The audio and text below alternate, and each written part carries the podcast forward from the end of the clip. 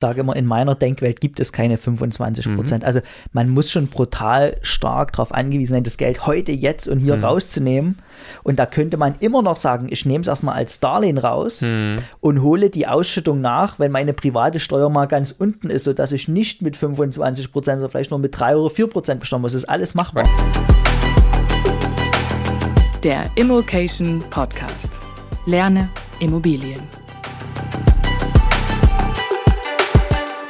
Drei Gründe für eine Holding als Immobilieneigentümer, als Immobilienbesitzer, als Immobilieninvestor. Wir werden auch dann noch kurz über das Thema Stiftung sprechen und freue mich sehr, dass er da ist. Hallo Martin. Hallo, ich grüße euch. Und hallo Stefan. Hi Marco. Ja, äh, wir nehmen heute jetzt hier schon die vierte Folge auf und sprechen zusammen über steuerliche äh, Optimierung für den Immobilieninvestor. Und jetzt darf natürlich die, die Holding nicht fehlen. Ähm, ich weiß noch, der Stefan hat ganz zu Beginn, da haben wir angefangen, ähm, hier Immocation ist auch eine GmbH äh, und äh, dann hattest du schon gesagt, so da gründen wir jetzt noch eine Holding drüber, ja. die erstmal auch, äh, auch nur ganz normal eine GmbH ist und da die hält dann quasi äh, 100 Prozent, ähm, äh, hat die Eigentum an unserer Immocation GmbH. Mittlerweile haben wir mehrere GmbHs, die da drunter hängen. Ich, ich weiß nicht, wie du das damals schon vorhersehen konntest, das beschert uns viele Vorteile. Ich habe ein Buch gelesen, das war, richtete sich an Startup-Gründer und da drin stand, Machen Sie einen Fehler nicht, mhm. gründen Sie nicht einfach nur ein operatives Unternehmen und sparen Sie sich die paar hundert Euro für diese Holding. Bitte glauben Sie vielen, vielen Menschen, die sagen, das hätten Sie auf jeden Fall tun sollen. Machen Sie es einfach. ich dachte, das steht hier, Marco, wir machen das jetzt. Ja, wir gründen wer, jetzt eine Holding. Und ich dachte, hört sich irgendwie komplex an, aber gut, warum nicht? Ne? Also du hast Ahnung von solchen Dingen und wir werden gleich auflösen, äh, wie bitter einen das treffen kann. Aber auch ein Beispiel dabei, wenn man das nicht macht. Also brutal, was demjenigen passiert ist. Also eine der weitreichendsten positiven Entscheidungen, die wir überhaupt getroffen haben, äh, was genau. Strukturen angeht. So, dann lernen wir, ähm, weiß ich nicht, ungefähr zwei, drei Jahre später äh, dich kennen und seitdem heißt es Holdings für alle. Äh, das ist natürlich etwas, äh, etwas übertrieben formuliert, aber äh, genau das wollen wir jetzt eben, äh, wollen wir eben reingehen. Drei Gründe für eine Holding. Grund Nummer eins, das macht Sinn im Rahmen von Co-Investments. Erklär uns die Holding und dann am besten gleich Grund 1. Ja, eine Holding ist im Grunde genommen eine leere Gesellschaft, eine Kapitalgesellschaft in unserem Kontext, also UG, GmbH, AG. Wir werden dann weiter über die Holding GmbH sprechen, aber wer zuhört, ne? kann da auch gedanklich Holding UG, Holding AG einsetzen. Hauptsache eine Kapitalgesellschaft. Also UG hat keinen, na, fragen sich ja viele, weil klar, ich will natürlich lieber eine UG gründen, äh, wenn ich da jetzt anfange, um ja. äh, nicht so viel Geld reinzutun. Also macht steuerlich null Unterschied, null steuerlich. Steuerlich okay. Genau. Reputation ist dann eher bei der operativen GmbH drunter vielleicht wichtig. Ja. Aber das Geld, was ich einlegen muss in die Holding, war das nicht so? Das kann ich auch eh in die GmbH äh, ja. Äh, für, die, für die Tochter dann nehmen. Das heißt, das ist eigentlich Wurscht, das kann eine GmbH werden. Und ich habe nachher nicht weniger Geld auf dem Konto? Ja, also eine, eine eine UG kann man ja mit 1000 Euro gründen, mhm. 500 Euro mit einem Euro sogar. Und ähm, hier ist zum Thema Reputation. Also ich würde jetzt eine Immobiliengesellschaft, die ich gründe, wo ich von der Bank Millionen an äh, Darlehen haben möchte, würde ich jetzt ungern mit einer UG auftreten. Mhm. Also dieses, die, dieses, dass ich suggeriere, dass man sagt, hey, liebe Bank, gib mir bitte äh, eine Million Euro, aber ich bin nicht bereit, mhm. 25 davon von mhm. meinem eigenen Geld dazu zu geben, das finde ich irgendwie komisch. Ja? Mhm. Aber mit einer Holding. Das finden auch Banken komisch. Okay, okay. äh, mit einer Holding tritt man ja üblicherweise nicht am Markt auf. Das ist also dieser Funktion kommen wir ja dann noch, ist eher eine Kapitalsammelstelle für meine verschiedenen Investments. Und die, die Holding kann jetzt gerne UG sein. Und wie würde das laufen? Ich gehe zum Notar, gründe beispielsweise eine UG für 1000 Euro. Und diese UG braucht er dann zwingend noch, damit sie wirklich ihre Holding-Funktion ausübt. Also eine Holding ist eine ganz, ganz normale Kapitalgesellschaft. Ich gehe ja nicht zum Notar und sage, ich gründe eine Holding. Ich gehe zum Notar und sage, ich gründe eine UG oder eine GmbH in dem Fall eine UG, und sage, äh, diese Gesellschaft hat den Zweck, andere Gesellschaften zu halten. So, damit ist es immer noch in unserem Kontext keine Holding, sondern das wird sie nur, wenn sie dann auch Gesellschaften hält, weil wir beurteilen danach, was gemacht wird letzten Endes. Ich gehe mit 1000 Euro zum Notar, gründe, meine Holding UG und diese gründet dann eine Tochter Immobiliengesellschaft beispielsweise. Und diese Tochter Immobiliengesellschaft, die sollte schon ein Stammkapital von 25.000 Euro ausweisen. Und jetzt kann ich ja aber privat, weil ich die 25 E aufbringen muss, kann ich ja auch als Darlehen meiner UG geben, dass sie davon die Holding GmbH, äh, die Tochter GmbH gründet. So, und damit ist es ein Darlehen. Und wenn immer die Struktur irgendwann mal Geld hat, kann ich mir das steuerfrei wieder auszahlen. Darlehen sind steuerfrei, kommen steuerfrei wieder zu mir. Und das bedeutet, die gesamte Struktur final hat mich nur 1000 Euro gekostet. Mal zeitweise ein Darlehen, aber im Ergebnis nur 1000 Euro. Ja. So kann man, äh, kann man das äh, aufbauen. So, und was ist das äh, große Ding an der Holding? Ähm, die Holding ist äh, ein Vermögensschutzinstrument aus meiner Sicht. Ne? Man definiert, äh, man definiert quasi einen Bereich, der meistens unter der Holding ist, als äh, Haftungsbereich, wo auch Kredite aufgenommen werden, wo vielleicht operatives Geschäft drin ist. Und äh, wenn man das Geld aus diesem Haftungsbereich in Sicherheit bringen will und ich als Person stehe dahinter, äh, dann müsste ich mir, wenn ich in Sicherheit in mein Privatvermögen bringen will, müsste ich 25% Ausschüttungsbelastung zahlen. In dem Moment, wo aber eine Holding drüber ist, die hat ist genau diese Haftungsbarriere zwischen den Gesellschaften. Das ist alles eine Gesellschaft mit beschränkter Haftung, sowohl die UG als auch die GmbH. Wenn ich es jetzt in die Holding ausschütte, äh, zahle ich nur 1,5% Steuern. Warum? Ausschüttung, Schachtelprivileg, hat man schon mal. Äh, Ausschüttung sind zu 95% steuerfrei. Und auf die übrigen 5% fallen 30% Steuern an. Körperschaftssteuer und Gewerbesteuer. Ja. Lass uns da mal einmal reingehen. Also ich möchte quasi zwei Beispiele machen. Das, das eine ganz klassisch wäre ja, ich habe ein Unternehmen, das operativ tätig ist. Also ich bin Unternehmer, ich habe, so wie wir im Occasion haben, ne, das ist, äh, da, als Unternehmer kann man viel Geld verdienen, das ist ganz, ganz toll, ja. Äh, aber jeder Unternehmer wird diesen Impuls, dieses Bedürfnis haben, dieses Geld dann irgendwann auch äh, anzulegen, also Vermögen zu trennen von dieser unternehmerischen Tätigkeit, also rauszubewegen aus dem Auf und Ab, äh, auch, auch was so ein Unternehmerleben und so eine Gesellschaft mitmacht. Ne? Und vielleicht dann irgendwo sehr langfristig zu investieren, zu sagen, das ist meine Altersvorsorge und so weiter. Und das könnte ich jetzt eben bei so einer Holding tun, indem ich das Geld aus dem operativen Unternehmen nehme, ausschütte, quasi steuerfrei. Also da, was kommt da dann raus? Auf 95 Prozent zahle ich 30 Prozent, 1,5 Prozent Steuern in der ja. Holding. Ne? Quasi steuerfrei kann ich das in diese Holding hochbewegen und die Holding kann dann damit selber oder über eine andere Tochtergesellschaft Vermögensaufbau betreiben weiter oder Vermögensanlage oder sowas betreiben ohne dass dieses Geld jemals mein Privatkonto und damit meinen privaten Steuersatz von 46 Prozent oder, oder Kapitalertragssteuer 25 Prozent gesehen hat, richtig? Sehr gut. Sehr Machen gut. wir auch regelmäßig so. Beispiel 2 ist, also die, die, die Holding kann jetzt dieses Geld auch eben quasi unversteuert wieder nehmen und kann es wieder einer eigenen Tochtergesellschaft, die Immobilien kaufen ja. soll, als Darlehen zum Beispiel zur Verfügung stellen, ne? die damit wieder clevere Immobilieninvestments tätigen kann. Ne? Alles immer unterhalb noch dieses, äh, äh dieses Holding-Mantels so, ne? aber ich habe es erstmal raus aus dem operativen Geschäft gilt auch für die Immobiliengesellschaft. Ich kann auch Geld in einer Immobiliengesellschaft verdienen und kann auch da aus der Immobiliengesellschaft Erträge, die ich aufgebaut habe, Wertsteigerung, was auch immer, irgendwann rausziehen und wieder woanders hinbringen. Ne? Ich kann es immer aus der Haftung von einem Ding rausnehmen und hochbringen erstmal. Genau, genau. Das ist du zwar Co-Investment, aber das ist ein wesentlicher Punkt der Holding, womit wir jetzt mhm. angefangen ist, das Thema Haftung. Ja. Also als Kapitalsammelstelle außerhalb von dem operativen, äh, operativen Geschäft. Kann dann sein, schlimmster Fall, so ein operatives Unternehmen geht pleite, fährt mhm. vor die Wand, ist eine GmbH, dann ist die mhm. GmbH futsch, mehr passiert aber erstmal nicht. Passiert nichts mit dem Geld, was ich in der Holding habe. Genau, ich, also wenn ich mir als Geschäftsführer habe nichts zu schulden ja, ja, lassen. Also ja, wenn ich den Insolvenzantrag verpennt habe oder so, dann äh, bin ich natürlich mit dran, dann bringt auch da Haftungsmantel einer GmbH jetzt nicht viel. Ne? Aber grundsätzlich äh, ist es so, dass, dass sich dort diese Vermögensfern getrennt hat. Also funktioniert, äh, also wir machen das ja so und das, wir hatten in Folge 1 hier äh, die VV GmbH als Spardose. So in meiner Wahrnehmung ist bei uns die Holding die Spardose. Mhm. Da schieben wir das hin. Von der Holding aus wird das in unterschiedlichen GmbHs, wie du gerade gesagt hast, reinvestiert. Und dann äh, machen wir das so. Wir hätten äh, ab und zu gerne mal ein, ein Spaßbudget, wenn es gut gelaufen ist. Ja. Ne? Und das holen wir uns dann aus der Holding raus.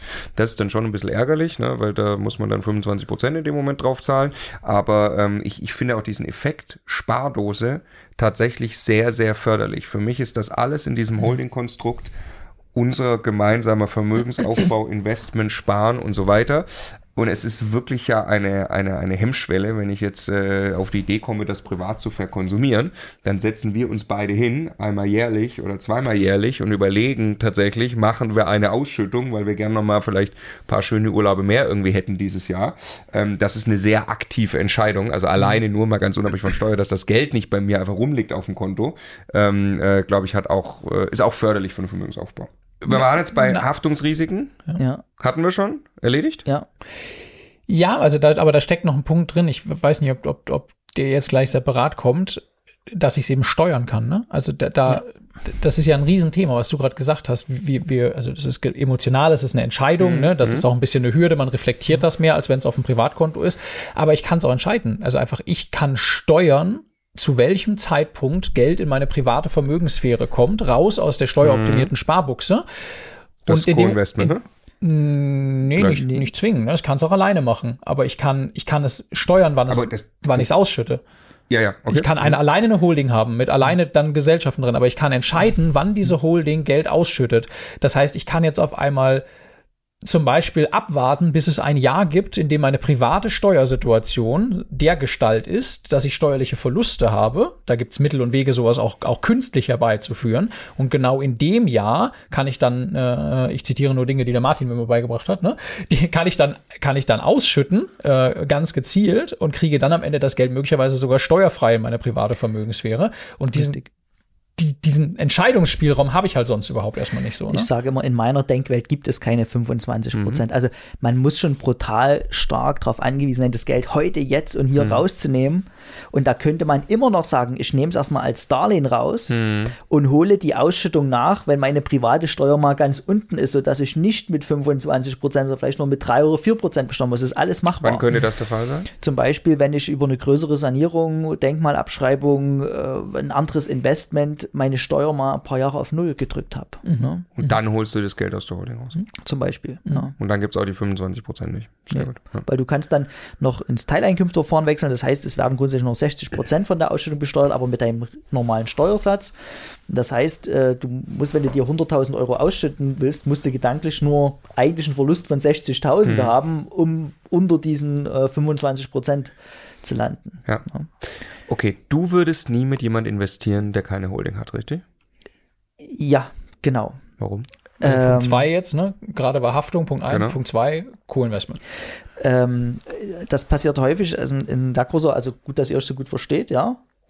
Ich war noch nie dabei bei so einer hitzigen Diskussion, ob Ausschüttung oder nicht. Aber es kann ja sein, eure Lebenssituationen sind völlig unterschiedlich, seit, auch wenn ihr also gemeinsam an der Gesellschaft beteiligt seid, das sind so komplett Also weil wir gemeinsam eine Holding haben, ne? Das ist hier das, das was ein Problem verursachen kann. Genau, weil du sagst, okay, ich habe schon wieder einen Porsche zu Schrott gefahren Ja. ja. und will einen neuen. Und Stefan sagt, warum soll ich mir denn auch Geld ausschütten? Ich brauche das privat gar nicht. Ich ja? habe nur ein Smart und ich fahre den nicht mal mehr zu Schrott. ja, genau. So, und jetzt, ist, also bislang, auch wenn sich hier das Gesetz leicht öffnet, äh, oder der Bundesfinanzhof, aber bislang war es immer so, dass man sagt, man kann nur äh, quotal gleichmäßig ausschütten. Jetzt willst du 100.000 Euro rausnehmen und Stefan sagt, ja, ich brauche die 100.000 gar nicht äh, und soll jetzt trotzdem 25% Steuern darauf bezahlen, auf Geld, was ich gar nicht privat haben will.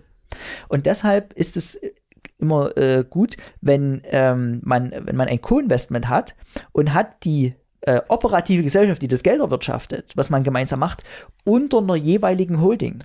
Also wir das Beispiel, wir beide wollen zusammen investieren. Wir wollen das in einer GmbH machen. Das ist die äh, Martin und Stefan äh, Investment GmbH. Ne? Ja. Und an der beteiligen wir uns jetzt aber nicht als Privatperson, sondern du schlägst jetzt vor, dass du mit der Martin Richter Holding dich an der beteiligst und ich mit der Stefan Leubel Holding mich beteilige. Ja. Weil dann, was passiert? Die Gewinne, die wir dort unten erzielen, die kommen ja quasi steuerfrei in unseren Holdings an. Mit 1,5 Prozent. 1,5, Ja. ja. Und ab, ab dem Moment kann jeder selber entscheiden, was er mit dem Geld macht. Ne? Ja. Du kannst das vielleicht ausschütten oder äh, weil du gerade eine hohe Abschreibung hast und das bei dir gut ankommt. Und ich sage, bei mir ist der Zeitpunkt erst in zwei Jahren, weil Ja. dann meine Denkmalabschreibung losläuft. Und da lasse ich es halt in meiner Holding drin oder ich brauche privat gar nichts, sondern reinvestiere es. Und ich will ja gerne noch Werbung für ein Gedankenmodell machen. Die meisten Leute, die die, die verneinen diese Strukturen aus dem Gedanken heraus, wie kriege ich denn das Geld mal ins Privatvermögen?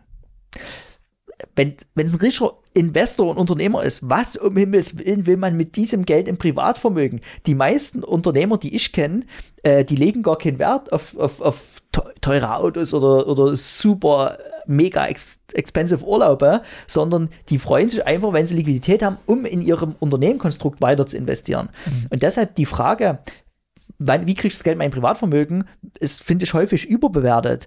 Die meisten Leute sind super glücklich, wenn die einfach nur das Geld kontrollieren können. Und ich kontrolliere 100% das Geld, was in meiner Holding ist, genauso wie mein, wie mein äh, privates Geld. Also kann ja jeder jetzt mal in sich gehen und sagen, wie viel Geld brauche ich denn? Und das Modell, was wir äh, gerechnet haben, mit diesem äh, Geld steuerfrei ins Privatvermögen ausschütten, also wo wir weit weg von diesen 25 Prozent sind. Ich habe da ein Modell äh, gebaut und berechnet, was relativ leicht umsetzbar ist. Da kriegt man äh, knapp 500.000 Euro mit 3% Steuersatz ins Vermögen. Also ins Privatvermögen, aus der Holding raus. Und ganz ehrlich, ich wüsste nicht, was ich mit 500.000 Euro privat verkonsumieren sollte. Ich liebe meinen Job, was ich mache und so, aber das kostet mich alles ja gar nicht so viel Geld. Du also, könntest mir einen Porsche kaufen zum Beispiel. ja, ja.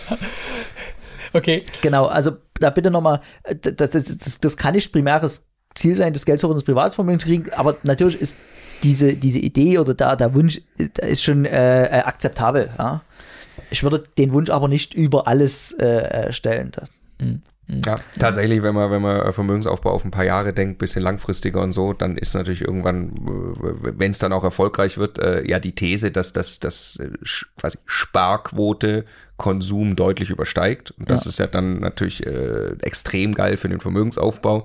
Ähm, und dann wird ja der Großteil quasi tesoriert und wieder reinvestiert.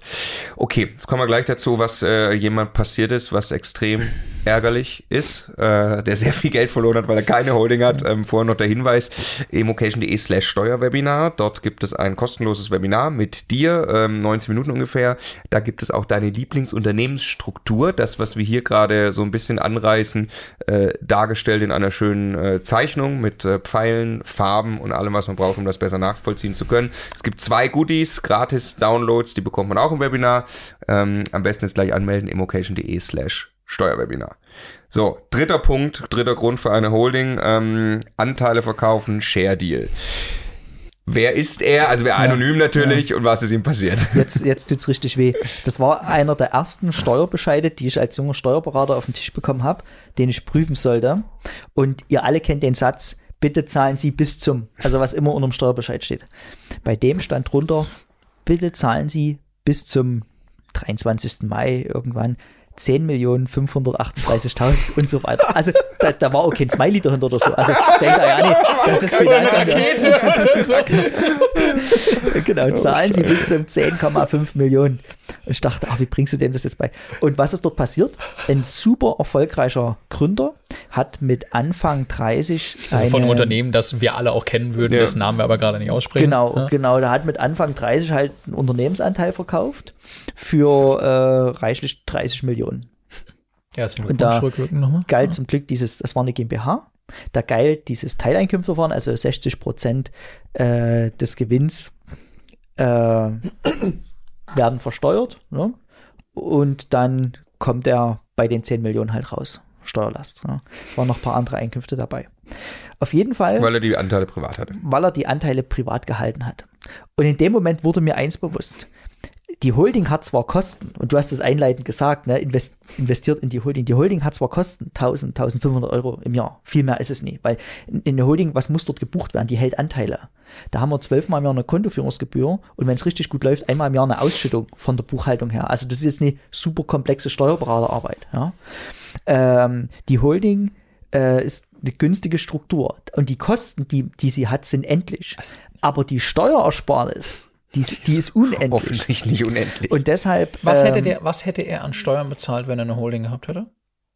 Wenn er sagt, er braucht das Geld eigentlich, es bleibt in der Holding. Anderthalb Prozent, ne? Ja, ich glaube, er wäre bei einer halben Million raus. Also er hätte ungefähr 10 Millionen Steuern gespart dadurch.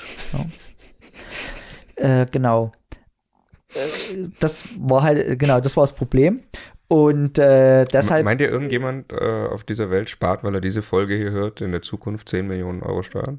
ich hoffe. Also ich hoffe, also man, man muss ja mal jetzt sagen, wenn ich jetzt ein Geschäftsmodell habe. Und na klar, ich kann am Anfang auch eine, eine GmbH erstmal haben und einzunehmen, aber wenn ich merke, das zündet und ich glaube weiter daran, dass das super erfolgreich wird und dass der Verkauf des Unternehmens ein realistisches Szenario ist, wie kann ich denn dann keine Holding drüber gründen? Also erstmal, wenn es groß wird, haftungstechnisch sowieso, aber auch, auch für den Share Deal. Und ich verstehe nicht, warum so viele Leute ich weiß nicht, ob das wahrscheinlich so die, die, die Kenntnis von der Holding nicht haben oder so wenig an ihr eigenes Geschäftsmodell glauben, das ist auch eine Mindset-Frage. Natürlich bereite ich das schon so vor, weil egal welches Investment ich habe, ob Immobilien oder, oder eine Firma, der größte Gewinn entsteht immer im Verkauf.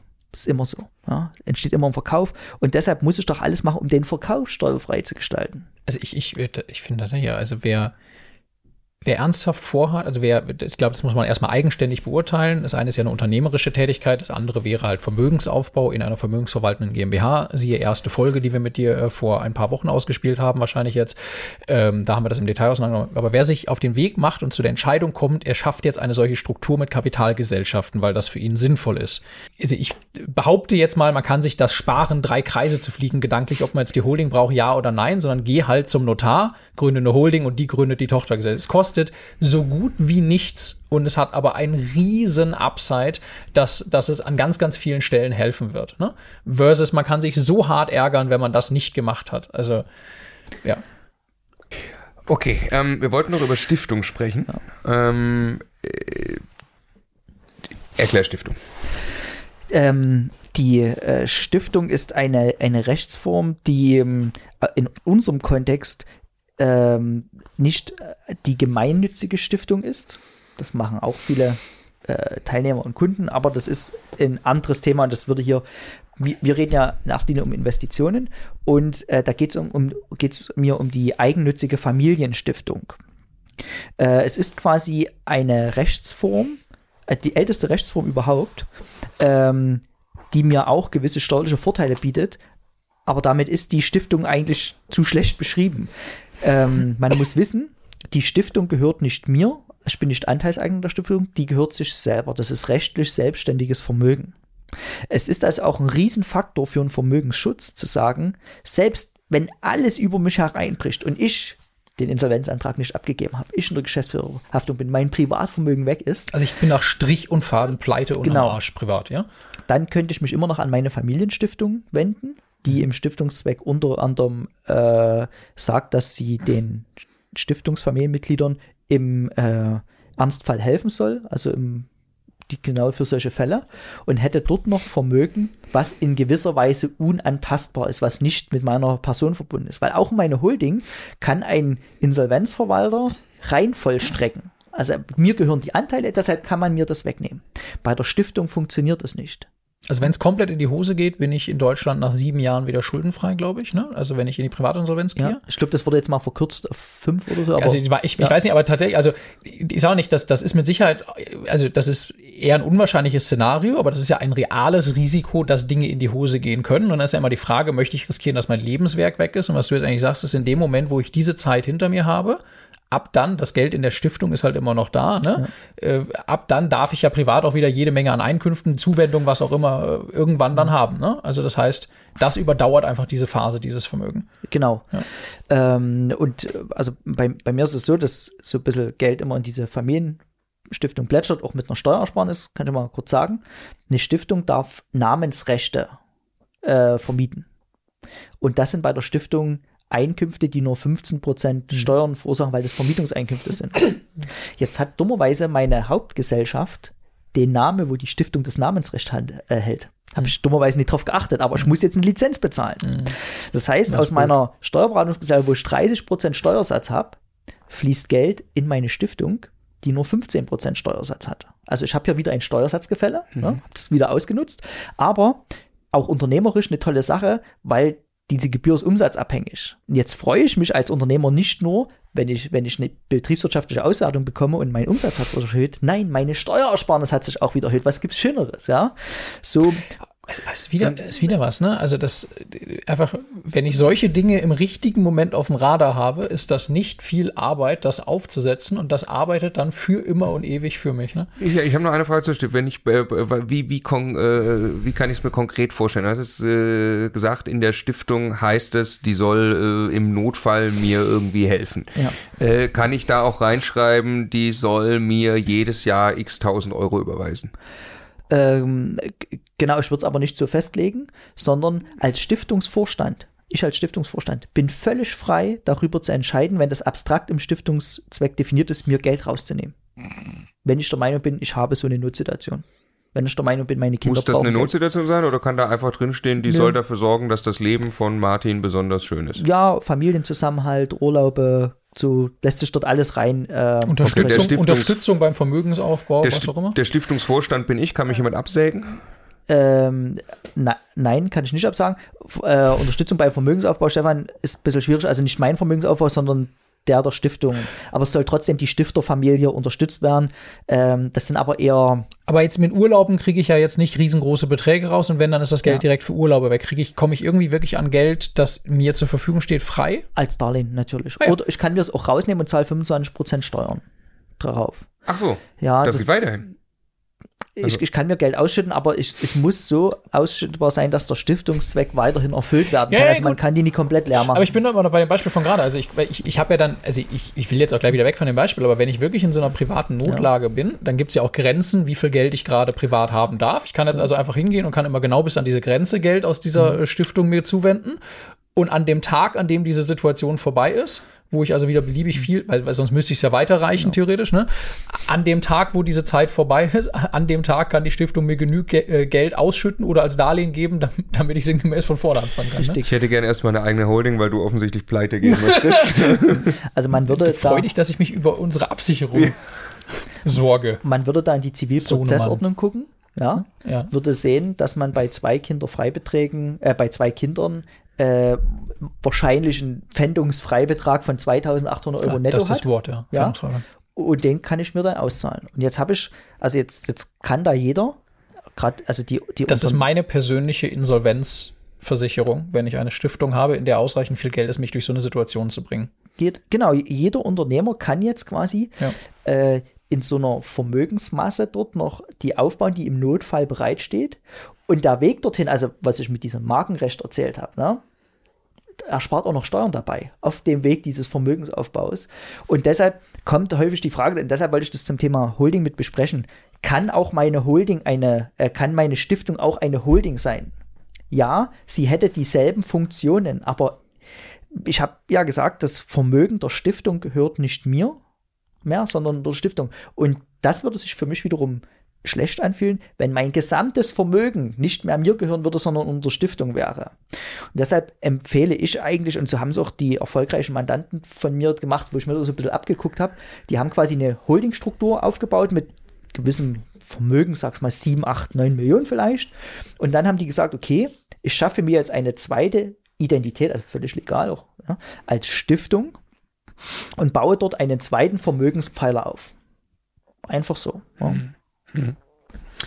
Nochmal ganz kurz zu meiner Frage, man kann mich nicht absägen als Stiftungsvorstand, weil das ist ja offensichtlich entscheidend, dass der Stiftungsvorstand dann äh, die Ausschüttung, was auch immer, auch tätigt, äh, solange er sich an den Stiftungszweck hält. Richtig, die Stiftungsaufsichtsbehörde könnte dich absägen und einen anderen Vorstand einsetzen, wenn du außerhalb des Stiftungszwecks unterwegs bist. Okay, Ja. aber ich bin auf Lebenszeit erstmal selber Stiftungsvorstand. Äh, wenn ich sterbe, kann das meine Tochter werden? Du bestimmst schon deinen Nachfolger zu Lebzeiten dann. Ja.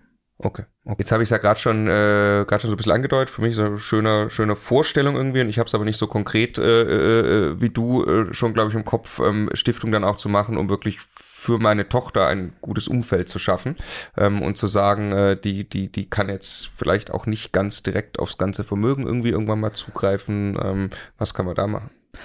Ja, also auch, hier ist die Stiftung eine relativ gute Sache, äh, weil du als Stifter, du, du schreibst schon das Gesetz, nach dem die Stiftung handeln muss, vertreten durch ihren Vorstand.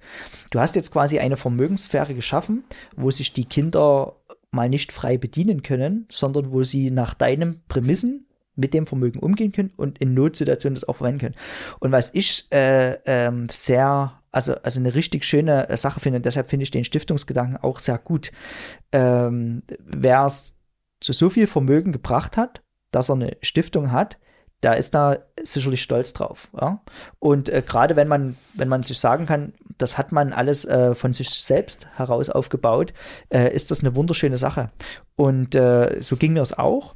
Und wenn ich jetzt drüber nachdenke, dass ich meinen Kindern ein Riesenvermögen hinterlasse, dann würde ich das fast schon sagen, das ist in gewisser Weise egoistisch. Weil die haben dann nie die Chance, ihr ganzes Leben, nee, und das, wenn ich drüber nachdenke, würde mich das total traurig machen, weil ich ja hoffe, die sind besser als ich. Also sollen ja bitte besser sein als ich, ja. Und die haben aber dann nie die Chance in ihrem Leben zu sagen, ich habe das aus eigener Kraft geschafft. Und ähm, das ist für mich auch so ein toller Stiftungsgedanke, wo ich sage, okay, ich packe das Vermögen dort rein, Großteil. Ähm, die können in Notsituationen fallen die sehr weich, aber die müssen es irgendwie aus eigener Kraft schaffen, weil ich sicher bin, dass die das hinkriegen.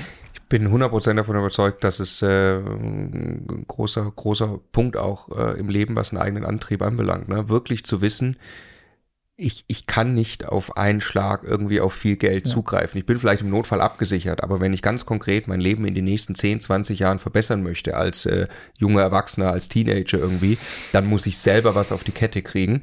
Ähm, das ist überhaupt auch mal eine gute Motivation. Ne? Ja. Und dann tatsächlich auch der, der, der Reward und das Glück, was damit einhergeht, wenn ich das geschafft habe, der ist sensationell und äh, finde ich saugeil, wo du das gesagt hast hier im Vorgespräch, ähm, zu sagen, diesen Reward nehme ich meinem Kind eigentlich, ja. wenn ich das nicht mache, jetzt mit so einer Stiftung zum Beispiel.